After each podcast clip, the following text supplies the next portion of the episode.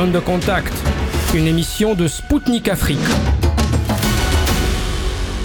Bonjour Vous êtes à l'écoute de Spoutnik Afrique. Je suis Anthony Lefebvre et je suis ravi d'être avec vous aujourd'hui pour ce nouveau rendez-vous de Zone de contact. Zone de contact est votre nouvelle émission qui vous fait découvrir les coulisses de la géopolitique mondiale.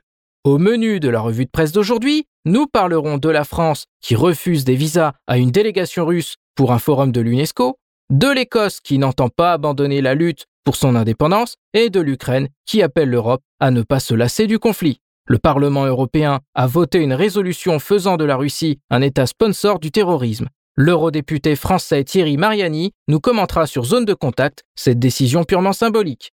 Adama Diabaté, spécialiste en géopolitique, analysera la démarche du Mali qui a interdit le travail des ONG françaises sur son territoire. Papa Demba Thiam, conseiller en développement industriel, donnera des pistes pour remédier au problème de l'industrialisation du continent africain qui est à la traîne. Nous démarrons par un détour à Paris où se trouve le siège de l'UNESCO. Une réunion du Conseil intergouvernemental de cette organisation a débuté avec le thème La liberté d'expression et le soutien aux médias indépendants dans les pays en développement. Fait curieux, la Russie qui devait y être représentée était absente. Pourquoi? La France n'a pas accordé de visa à la délégation russe. La liberté de parole n'est visiblement pas pour tous. C'est ce qu'a fait remarquer la porte-parole de la diplomatie russe qui a dénoncé la démarche française. Ce n'est pas la première fois que Paris se livre à de telles pratiques. Paris avait déjà refusé des visas à des employés du centre culturel russe situé dans la capitale française. Nous prenons maintenant la direction de l'Écosse. La Cour suprême du Royaume-Uni a interdit à l'Écosse d'organiser un nouveau référendum d'indépendance sans l'accord de Londres. Ce scrutin devait se tenir le 19 octobre 2023. Les indépendantistes écossais ont dénoncé à cette occasion la mort de la démocratie. Pour Londres, la question de l'indépendance de l'Écosse est réglée depuis 2014. Les Écossais avaient alors voté à 55,3% contre l'indépendance. Cependant, de l'eau a coulé sous les ponts et la donne a changé. L'Écosse ne soutenait pas le Brexit, 66% des voix étaient pour que le Royaume-Uni reste dans l'Union européenne. Qui plus est, le parti indépendantiste au pouvoir en Écosse a remporté il y a un an la majorité lors des législatives écossaises. Pour résumer, les indépendantistes se sont consolidés aujourd'hui et ont plus de motivation pour se détacher de la Grande-Bretagne. La première ministre écossaise a réitéré qu'elle ferait des prochaines élections générales au Royaume-Uni un référendum de facto sur la question de l'indépendance. Déterminée, la Dame de Fer écossaise prévoit de demander à son parti d'organiser un congrès spécial sur l'indépendance de l'Écosse dès l'année prochaine. On termine par l'Ukraine. Le chef de la diplomatie ukrainienne, Dmitro Kuleba, a mis en garde l'Union européenne contre la fatigue face au conflit ukrainien. Pour Kuleba, si les Ukrainiens ne sont pas fatigués, l'Europe n'a pas le droit moral ni politique de se fatiguer. Derrière ces déclarations se cacherait un nouvel appel à imposer de nouvelles sanctions contre la Russie et à fournir de nouvelles aides à Kiev. Toutefois, les Européens ne parviennent toujours pas à se mettre d'accord, et plus particulièrement sur la question du plafonnement du prix du pétrole. Le Kremlin a déjà fait savoir que la Russie ne livrerait plus de pétrole aux pays qui adopteraient ce plafonnement. Dans le même temps, le Parlement européen a adopté une résolution reconnaissant la Russie comme un État sponsor du terrorisme et a approuvé un nouveau plan de soutien à l'Ukraine de 18 milliards d'euros. Derrière ces grands mots, il faut savoir que les résolutions du Parlement européen n'ont aucune valeur juridique et n'ont uniquement le caractère de simples recommandations. Les événements de ces derniers jours qui ont failli précipiter le monde dans une troisième guerre mondiale ne semblent pas refroidir les ardeurs de ces derniers. Moscou a réagi par l'intermédiaire de sa porte-parole du ministère des Affaires étrangères russe, Maria Zakharova. Elle a proposé suite à l'adoption de cette résolution que le Parlement européen soit reconnu comme promoteur de la débilité. Toutefois, ce genre d'initiative trouverait leur utilité dans le champ médiatique pour promouvoir la propagande européenne.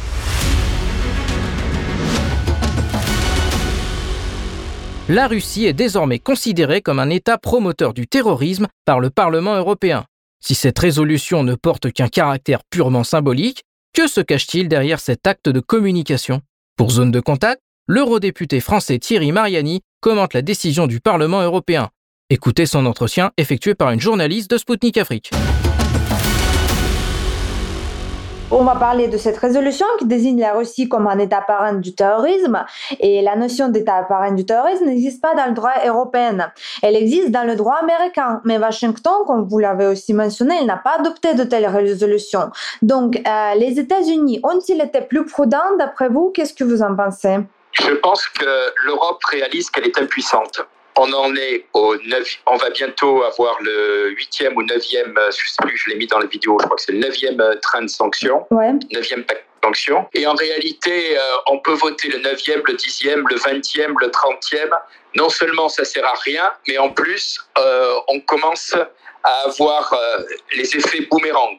Et donc, en réalité, cette, le vote de cette résolution pour donner un titre infamant, mais qui ne représente rien, c'est l'illustration de, j'allais dire, de la, de la faiblesse de, de ce Parlement européen. C'est-à-dire qu'on vote des choses pour, euh, pour se faire plaisir. Je vous rappelle que ce matin, par exemple, on a voté une résolution pour l'Afghanistan. Mhm. Par exemple, vous pensez bien que les talibans vont pas changer d'opinion parce que le Parlement européen a voté une résolution. Donc c'est quelque chose qui est un- en réalité un simple acte de communication pour donner l'impression que l'Europe agit. Mais euh, ça ne sert strictement à rien. D'accord, je vois. Et pour mettre fin au conflit en Ukraine, il faudra à un moment donné se mettre à la table des négociations.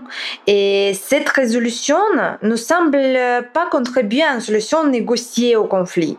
N'avance-t-on pas vers un point de non-retour Que pensez-vous?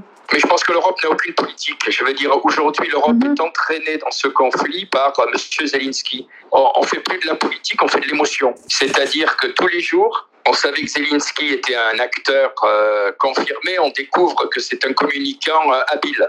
Et je suppose qu'il est bien conseillé. C'est-à-dire que tous les jours, si vous regardez, tous les jours, depuis six mois, on a une communication de Zelensky qui est reprise comme si à chaque fois c'était officiel et vérifié par les médias européens.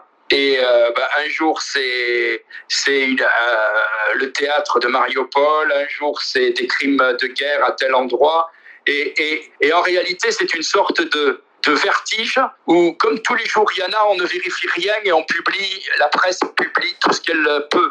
Et en réalité l'Union européenne, au lieu de d'essayer de négocier, effectivement, de mettre les gens autour d'une table de négociation, eh bien, en réalité, se contente de reprendre systématiquement la propagande de Zelensky. Et tout ça pour nous entraîner où? Ben, On sait très bien que le rêve de Zelensky, c'est de nous entraîner dans cette guerre, parce Mhm. qu'il ne peut la gagner que s'il a les pays européens et l'OTAN qui s'engagent. Euh, euh, en fait, vous avez parlé de Zelensky et j'avais aussi pensé vous demander concernant lui, effectivement, après cet incident du missile tombé en Pologne qui a mené en escalade du coup, et une, euh, quand Zelensky a dit que c'était russe puis ça avéré fausse, euh, donc ne pensez pas, vous, que le monde était au bord de la troisième guerre mondiale à cause de Zelensky et euh, si les autorités françaises s'en rendent-elles compte lorsqu'elles le soutiennent? Je crois que tout le monde a un peu compris que M. Zelensky voulait nous entraîner dans une catastrophe. Après, euh, les autorités françaises, malheureusement, euh, font pas grand-chose. Vous savez, je suis en politique depuis des années. En 2008, j'étais déjà Mhm. député. Je me souviens de Sarkozy qui, euh, au moment de, du conflit entre la Russie et, et le- la Géorgie, euh, était allé à Moscou, avait réussi à négocier un cessez-le-feu et avait mis fin rapidement à ce conflit. Mhm. Je me souviens de 2014 où François Hollande, avec Angela Merkel, était, avait réussi à négocier ce qu'on avait appelé les accords de Minsk. C'était pas, euh, je veux dire, c'était pas l'idéal, mais au moins ça a permis d'arrêter euh, une partie des affrontements dans le Donbass. Je dis bien une partie Mhm. euh, là, puisque tout ça a continué à partir de 2014. 2022, il n'y a rien. Si vous voulez, moi je suis euh, député français. C'est toute la déchéance, les trois dates que je vous ai téléphonées, les trois dates, pardon, que je vous ai données, c'est l'illustration de la chute et de la disparition de la politique étrangère française. 1980, 2008, Sarkozy part tout seul. Il représente la France. Euh, à ce moment-là, il est aussi président de l'Union européenne, mais il part tout seul. Il demande pas l'avis au Conseil européen, il demande pas l'avis aux alliés de la France, et il négocie la paix. De, 2014, François Hollande part avec les Allemands et négocie la paix euh, dans cette région. À l'époque, d'ailleurs, déjà, une, les Polonais commençaient à, à dire pourquoi nous, on n'a pas été impliqués, etc. Voilà, 2008, l'un part. 2014, on part avec les Allemands. 2022, bah, écoutez, Emmanuel Macron téléphone. Voilà, je pense qu'il a pris un abonnement de ligne téléphonique avec Moscou, mais la seule chose qu'il fait à chaque fois, il dit j'appelle, je téléphone. Et je pense qu'il a perdu toute crédibilité euh, aujourd'hui dans cette, euh, dans cette négociation. Donc je pense qu'il téléphone, qu'il est pris poliment, mais qu'on le plus, que chacun a compris que c'était pas là, c'était pas lui qui prenait la décision. Vous avez écouté Thierry Mariani, eurodéputé français. Vous êtes à l'écoute de Zone de Contact présentée par Spoutnik Afrique.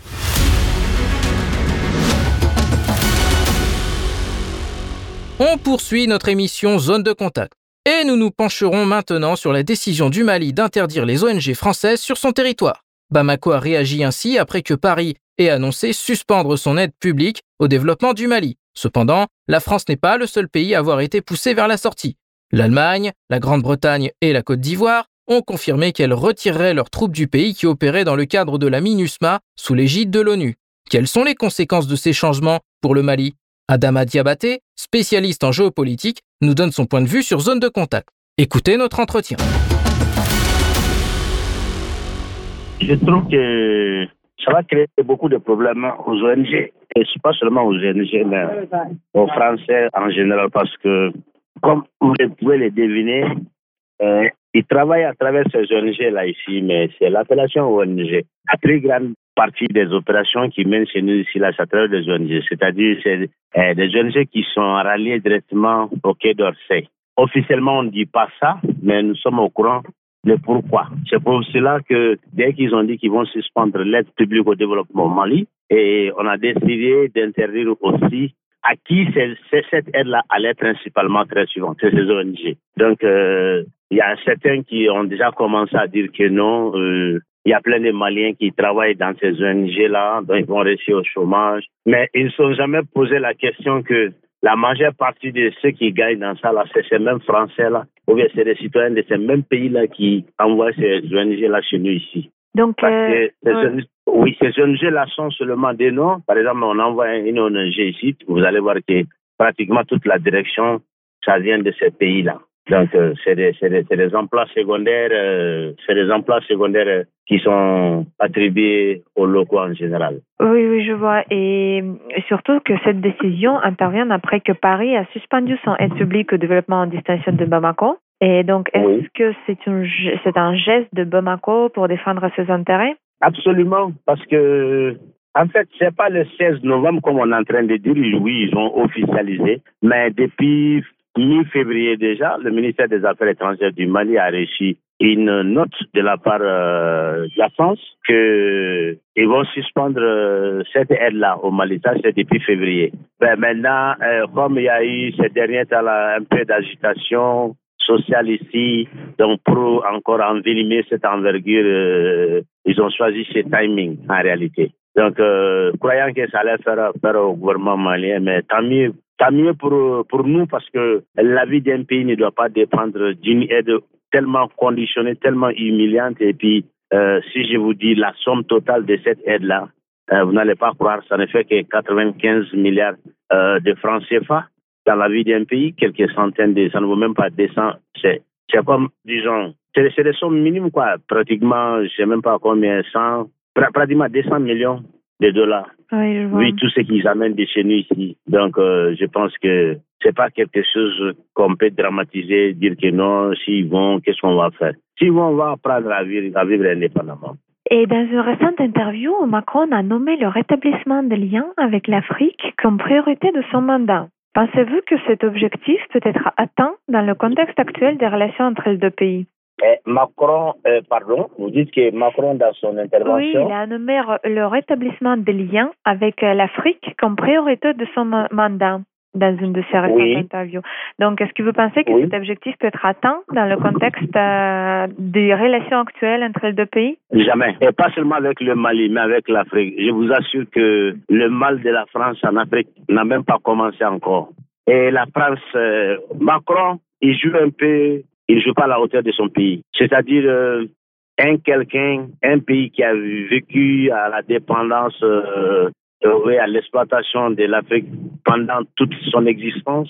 Et s'il y a des, des réveils, parce que je n'appelle pas ça mécompréhension ou bien euh, haine à l'endroit des Français, non. Il y a un réveil ici chez les Africains, et là, pas seulement chez les intellectuels, mais les Africains en général, hum, qui ont finalement compris le fond des relations, que c'était une exploitation unilatérale de l'Afrique par la France, et toute sa puissance était basée sur ça. Bon, et ceux qui disaient ça, la France d'habitude, il les tuait, il les éliminait pour le dire ouvertement. D'où plus de 46 coups d'État en 60 ans euh, que la France a perpétué ici. Donc, euh, c'est pour vous dire jusqu'à quel point euh, c'était devenu, je dis, de la mafia la criminalité. Et maintenant, c'est de la politique. On dit des choses comme ça. Macron dit que la priorité, c'est améliorer les relations avec l'Afrique. Oui, Macron est obligé parce que la France, elle n'a pas, la France ne peut plus opérer dans d'autres coins du monde. Elle ne peut plus faire la concurrence. En Amérique latine, ils n'ont plus de place, ils n'ont pas cette puissance-là mm. pour s'opposer. Même des pays qui étaient colonisés dans l'État comme le Brésil aujourd'hui ne peuvent pas tenir. L'Inde ne peut pas tenir. La Chine, elle est géante. Donc c'est seulement en Afrique, c'est l'Afrique qui est encore euh, en retard, comme chez nous, mm. qui peut faire ça. Oui, il a annoncé ça. Mais le problème est que que les Français ne savent pas, tant que Macron est là, c'est impossible. Parce que ce qu'il a commis c'est comme bavure, sa personne même devient maintenant un catalyseur. C'est-à-dire les gens sont déjà allergiques. D'accord, je vois. Et euh, l'Allemagne. Euh, cette idée prononcée dans son discours, c'est impossible. Mm-hmm. C'est impossible, on ne cherche même pas. C'est elle qui va chercher.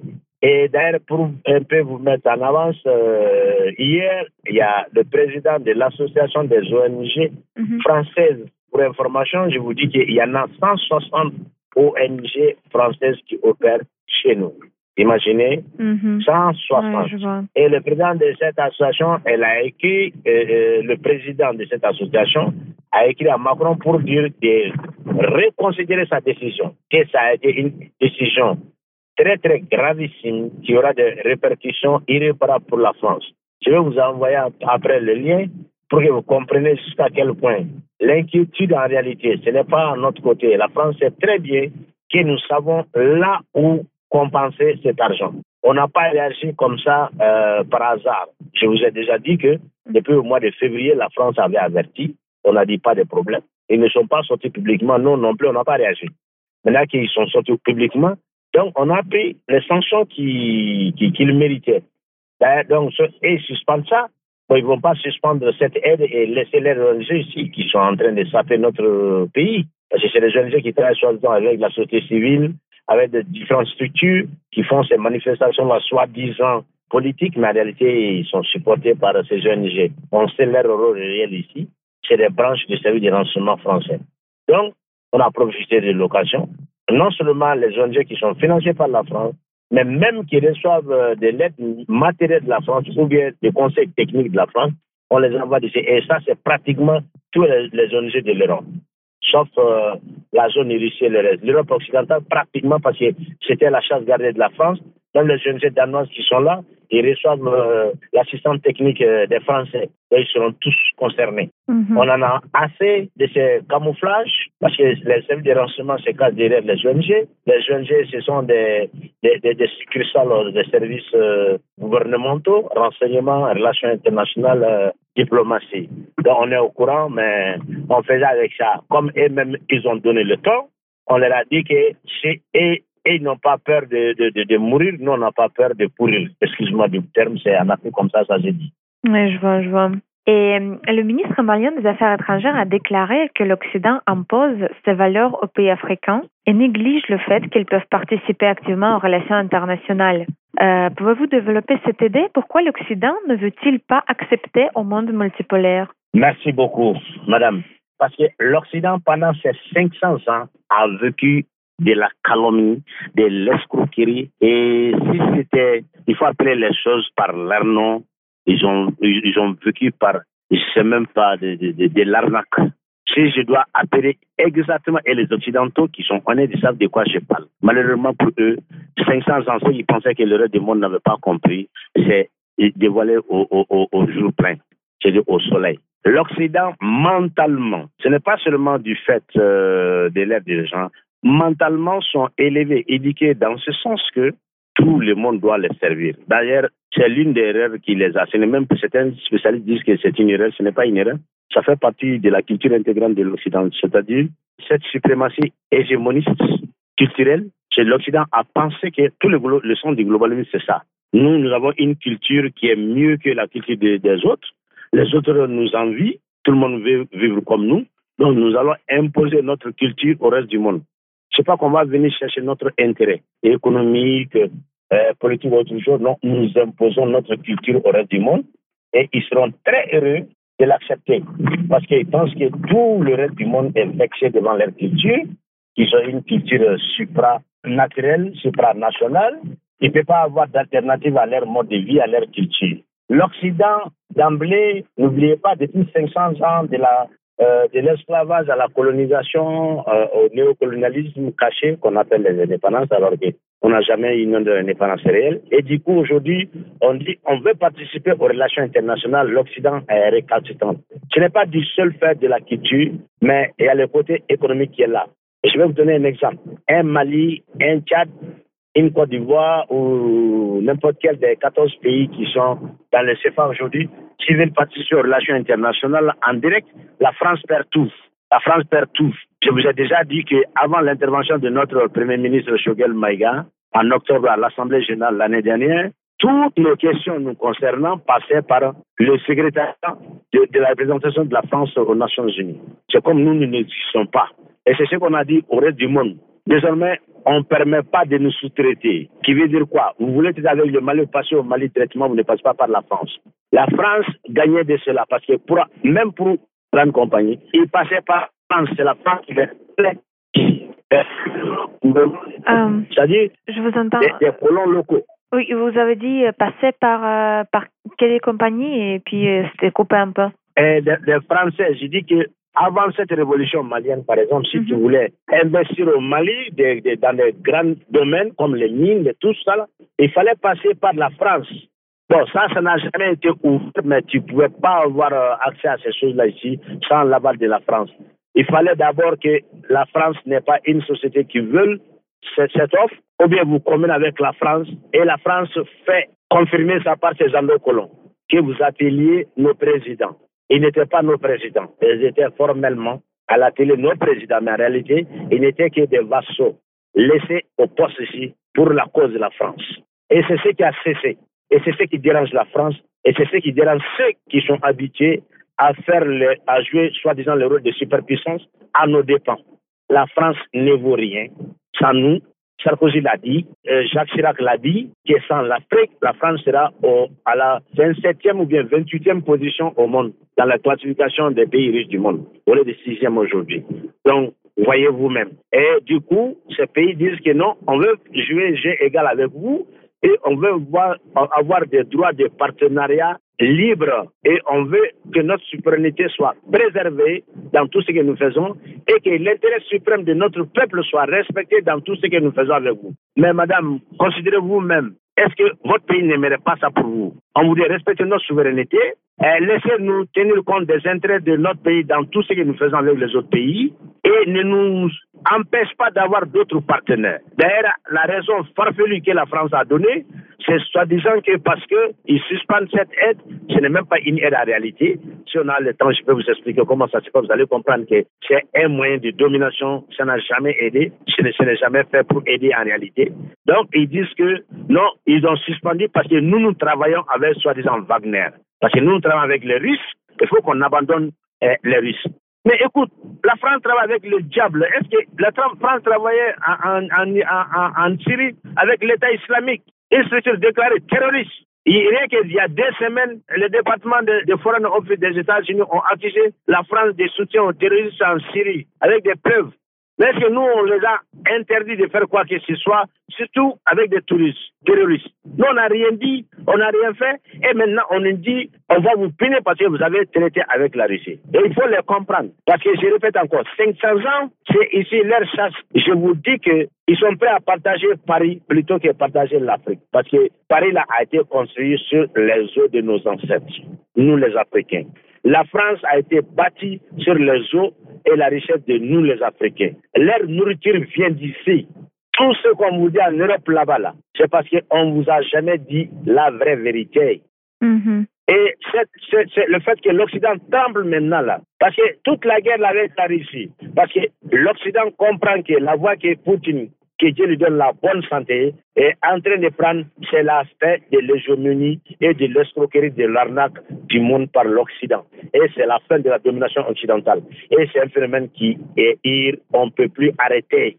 Oui, je vois. On ne peut plus arrêter. Et aujourd'hui, la majorité des problèmes que nous avons avec la France, ce ne sont pas des problèmes objectifs. C'est des problèmes de personnes. C'est des problèmes de condescendance, d'arrogance, d'attitude irresponsable, irrespectée à l'endroit de l'Afrique et des Africains. C'est ce que nous, nous n'allons plus jamais accepter. Mhm. Je vois. Merci beaucoup pour votre réponse. Et j'ai encore une petite question sur les questions de la sécurité. On a vu que l'Allemagne vient de confirmer son intention de retirer ses troupes du Mali. Euh, donc, que signifie cette euh, décision pour Bamako? Qu'est-ce qui va changer en matière de sécurité au Paris? Pays Euh, S'il vous plaît, répétez votre question, je pas Oui, que, euh, que l'Allemagne, euh, elle vient de confirmer son intention de retirer ses troupes du Mali aussi. Donc, Oui. que signifie cette décision pour Bamako et qu'est-ce qui va changer en matière de sécurité au pays La sécurité va s'améliorer, je vous dis, Madame Yula. La Mhm. sécurité va s'améliorer. C'est pour cela, à la dernière session des Nations Unies, en juin passé, les Maliens étaient très, très fâchés contre le gouvernement du fait que le gouvernement n'a pas exigé le Mhm. départ de la MINUSMA du Mali. C'est les gens qui sont là à supporter les terroristes. Seulement les petites activités qu'ils font pour se couvrir, faire semblant qu'ils sont là pour de l'humanité, c'est pour les cache-buissons. Il ne faut pas que l'arbre cache la forêt. Mhm. Le peuple a demandé, le gouvernement ne voulait pas qu'il soit là. Le gouvernement a dit, OK, comme les Nations Unies ont imposé, vous serez là, mais à telle, telle condition. Ce sont ces conditions-là qui ne les arrangent pas. Parce qu'on leur dit, vous êtes venus pour nous aider, ne vous permet pas d'aller errer là où vous voulez sans nous, parce que chaque fois quand vous passez quelque part, c'est des armes que vous amenez, c'est des munitions que vous amenez, c'est de l'argent que vous amenez. Et je vous assure, madame, moi, je suis même pas seulement sur le plan de, officiel, mais à mon niveau personnel, parce que je travaille avec les régions, et tous les chefs d'onjo et puis euh, les structures traditionnelles d'autodéfense, ils communiquent avec moi 24 heures sur 24, madame. Et on m'a fait même participer à une scène où l'avion des Nations Unies était venu distribuer de l'argent dans des villages qui, qui perpétuent ces, ces- cette terreur-là. Et je me suis, avec mes partenaires, je n'ai pas fait seul, on était sept personnes, on s'est masqué sous d'autres choses et on a filmé et on a informé les autorités. On a des milliers de preuves comme ça. Donc, le départ de tous ceux qui étaient là pour MINUS, au nom de MINUSMA, là, ça ne va, ça va qu'empirer parce qu'il va manquer du support pour les terroristes. C'est pourquoi ils sont, ils sont pas là pour le Mali, ils n'ont jamais été ici là pour le Mali. D'ailleurs, le fait de les mettre ici, ça a été sur demande de la France. Et croyez-moi, tout ce qui est demandé par la France pour nous, c'est du poison. Ça a toujours été ça 500 ans. C'est pas aujourd'hui que ça va changer. C'était Adama Diabaté, spécialiste en géopolitique sur zone de contact. Chers auditeurs, le moment est venu de marquer une courte pause. Nous reviendrons avec Papa Demba Thiam, analyste et conseiller en développement, qui nous donnera les clés pour favoriser l'industrialisation en Afrique. A tout de suite sur les ondes de Spoutnik Afrique. De retour sur Zone de Contact. Bienvenue à ceux qui nous rejoignent. Pour cette dernière partie de l'émission, nous prenons la direction du continent africain qui est connu pour ses richesses en matières premières. Toutefois, l'industrialisation de l'Afrique reste en retard. Pourquoi ce paradoxe? Quelles sont les solutions dont elle dispose pour son développement? Comment la Russie peut-elle aider l'Afrique dans ce domaine? Papa Demba Thiam, analyste et conseiller en développement industriel, nous explique tout cela sur Zone de Contact. Bonjour, merci d'être parmi nous aujourd'hui. Le sol africain est extrêmement riche en matières premières et en hydrocarbures, mais le continent reste le moins industrialisé du monde et ne peut pas profiter de ses richesses. Où résident les problèmes D'abord, il faut commencer par dire que l'Afrique est riche de toutes sortes de richesses et de ressources. Il y a pas seulement les hydrocarbures et les matières premières, mais il y a même les ressources qui sont dans la nature, comme euh, les ressources hydrauliques, ou bien la possibilité de développer des sites d'aquaculture, la possibilité de faire de l'énergie éolienne. Il y a énormément, ou l'énergie solaire, il y a énormément de richesses en Afrique dans le sol, le sous-sol et dans l'air. La question, c'est que du, point de vue de leur intérêt sur l'Afrique, la plupart des hommes d'affaires ou des gouvernements qui sont derrière eux ne s'intéressent qu'à pouvoir prendre des ressources ou des matières premières qu'ils peuvent amener chez eux pour les transformer au lieu de les transformer en Afrique.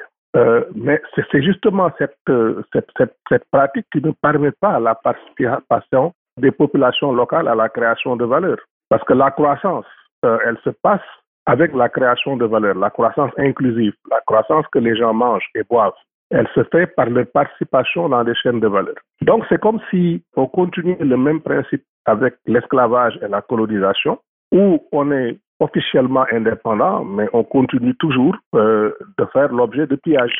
Alors, pour revenir à l'industrialisation, quand vous voulez industrialiser un pays, une économie, vous devez créer des systèmes et structures pour la production de masse, parce que l'industrie, c'est la production de masse, par opposition à l'artisanat. Et donc, l'industrie doit s'appuyer sur la création et le développement de chaînes de valeur internes. Pour cela, il faut transformer les ressources locales. C'est comme ça qu'elle peut créer de la croissance inclusive et de la prospérité pour tous. Parce que tout simplement, on doit bâtir une économie sur ses forces. Alors, si on regarde ça dans cette perspective, la question fondamentale est de remarquer d'abord que les pays africains n'ont plus de politique économique ou de politique industrielle depuis le début des années 80 avec l'ajustement structurel et le consensus de Washington plus tard.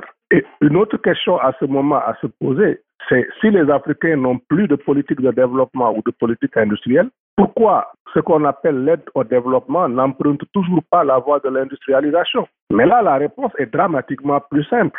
Parce que de la même manière que l'Afrique avait été partagée entre propriété coloniale avec la conférence de Berlin de 1884-1885, les trois institutions de Bretton Woods, que sont la Banque mondiale, le Fonds monétaire international et le GATT, qui est devenu d'ailleurs l'Organisation mondiale du commerce, ces trois organisations et institutions ont été créées entre 1944 et 1947 au lendemain de la Deuxième Guerre mondiale pour assurer à leurs actionnaires majoritaires un accès équitable, entre guillemets, aux ressources dont leurs économies ont besoin pour assurer leur développement.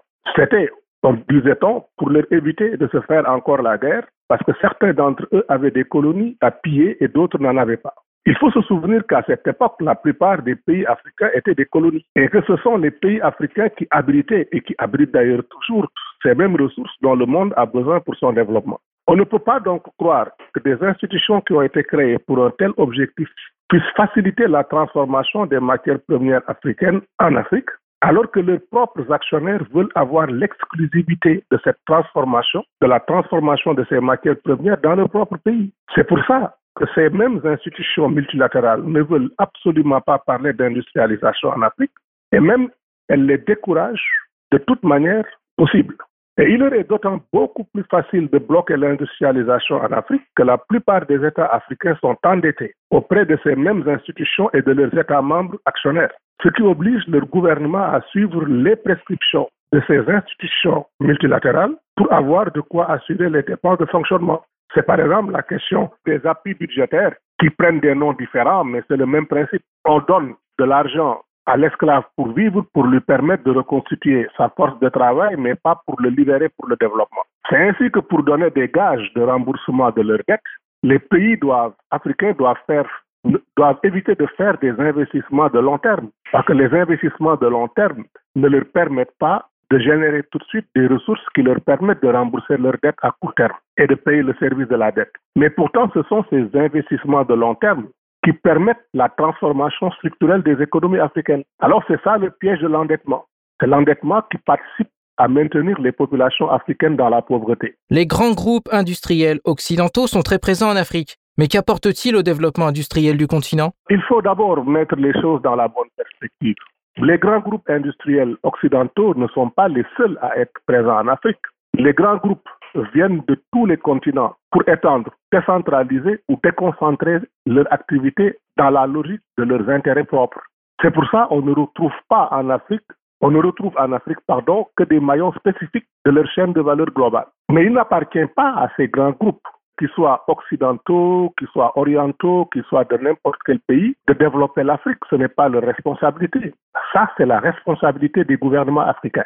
Ces gouvernements africains doivent concevoir des politiques de développement économique et social dans l'intérêt de leur population et définir les règles de participation des investisseurs privés nationaux, étrangers ou multinationaux dans leurs économies nationales. Mais c'est pour cela, mais pour cela, il faut être souverain en matière d'initiative, de programmation et d'action, ce que les modes d'endettement actuels des pays africains ne leur permettent pas de faire.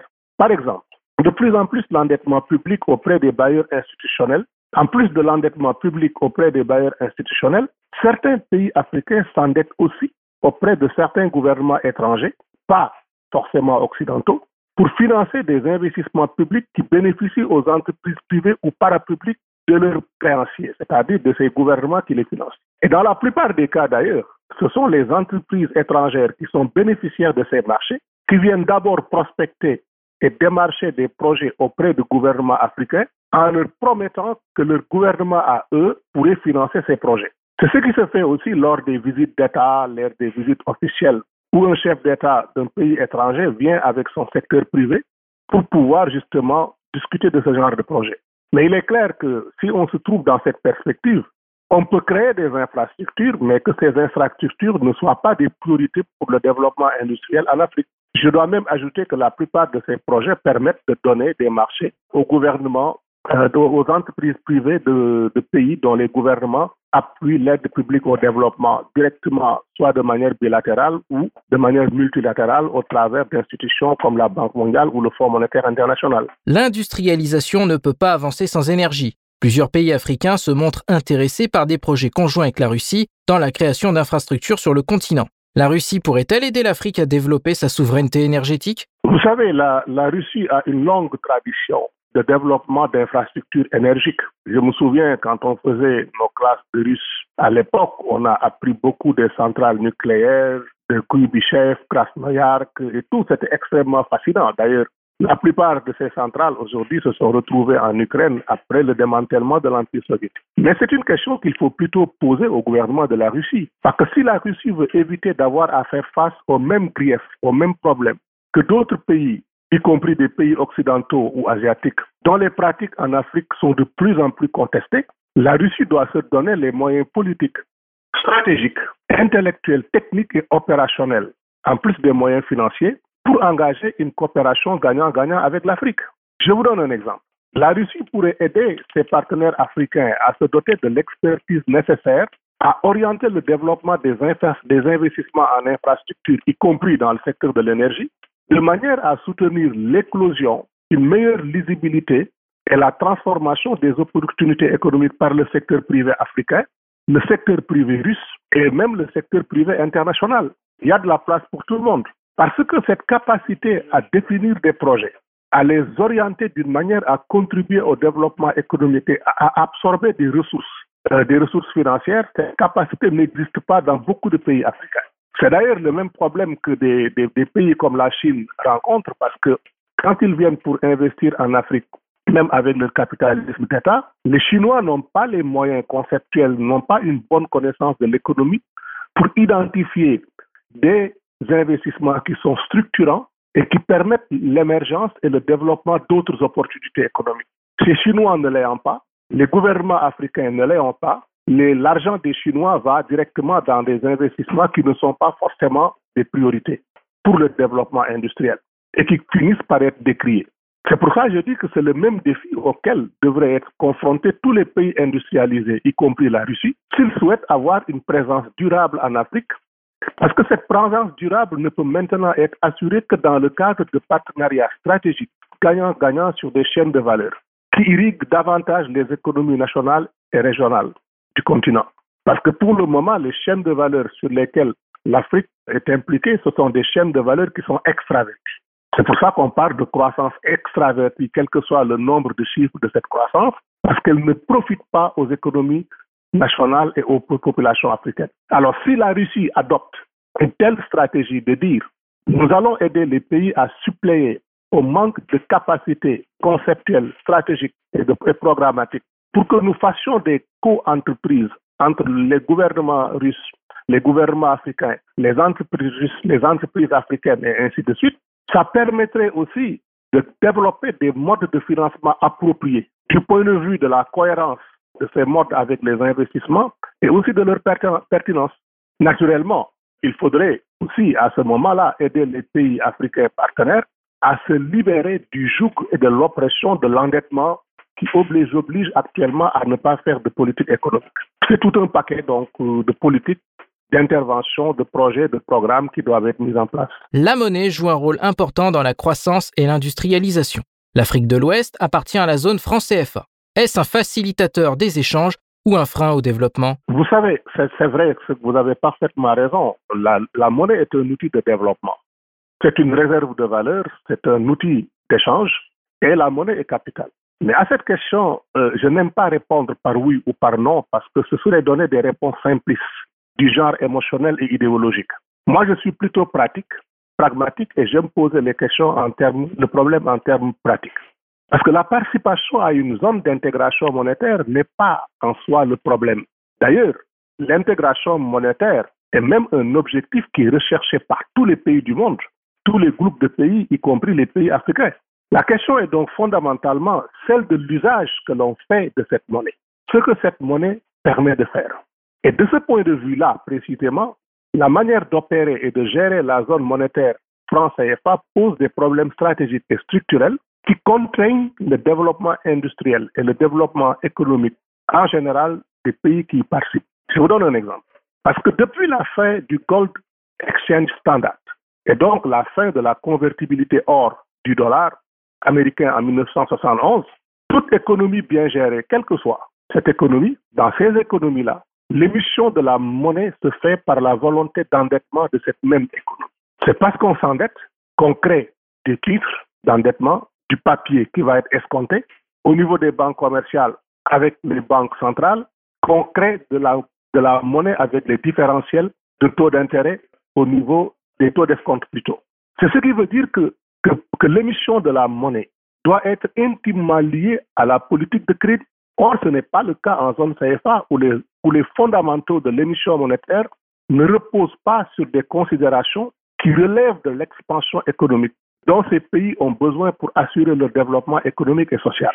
La création de monnaie est simplement régie par des accords, j'allais même dire des accords administratifs entre le Trésor français et les pays africains. Et donc, la Banque centrale les banques centrales de la zone CFA sont les seules banques qui n'ont pas de politique économique, de politique monétaire et encore moins de politique de crédit. Par exemple, pour soutenir leur industrialisation, les pays d'Afrique de l'Ouest devraient avoir des politiques de crédit qui soient basées sur les besoins de développement de chaînes de valeur par la transformation industrielle de leurs ressources. Il faut donc, pour ces pays, repenser le rôle de la monnaie de fond en comble pour arrimer cette monnaie aux objectifs de développement industriel mais il le faut d'abord commencer par définir de manière très précise, avec des stratégies, des programmes, des projets et des interventions, leur stratégie industrielle. Cela veut dire que si la zone CFA doit devenir pertinente, parce qu'elle ne l'est pas pour le développement industriel, mais si elle doit devenir pertinente pour le développement industriel, économique et social des pays qui la composent, elle doit impérativement être restructurée. Ce n'est pas une question simplement de souveraineté politique ou idéologique. Et ce ne sera pas une affaire de réforme ou de réformette, comme on est en train d'essayer de faire. Non, c'est une affaire de révolution. C'est-à-dire, une révolution est basée sur des changements de système et structure. Et c'est en cela que moi, le problème de la zone CFA est un problème pour moi, parce qu'une monnaie ne peut pas être dérivée X nihilo. Une monnaie doit répondre à une théorie quantitative qui lie cette même monnaie à la production de biens et services à l'intérieur d'une économie. C'est en ce moment que la monnaie peut servir son rôle, que la monnaie peut être solide et que la monnaie peut être basée sur les fondamentaux d'une économie solide. Et c'est ça le problème. C'était le conseiller en développement industriel Papa Dembatiam que nous venons de recevoir sur Zone de Contact. Chers auditeurs, c'est fini pour aujourd'hui. Moi, Anthony Lefebvre, je vous retrouve très vite sur le ring de la géopolitique mondiale pour un nouveau numéro de Zone de Contact. D'ici là, portez-vous bien. Zone de Contact, une émission de Spoutnik Afrique.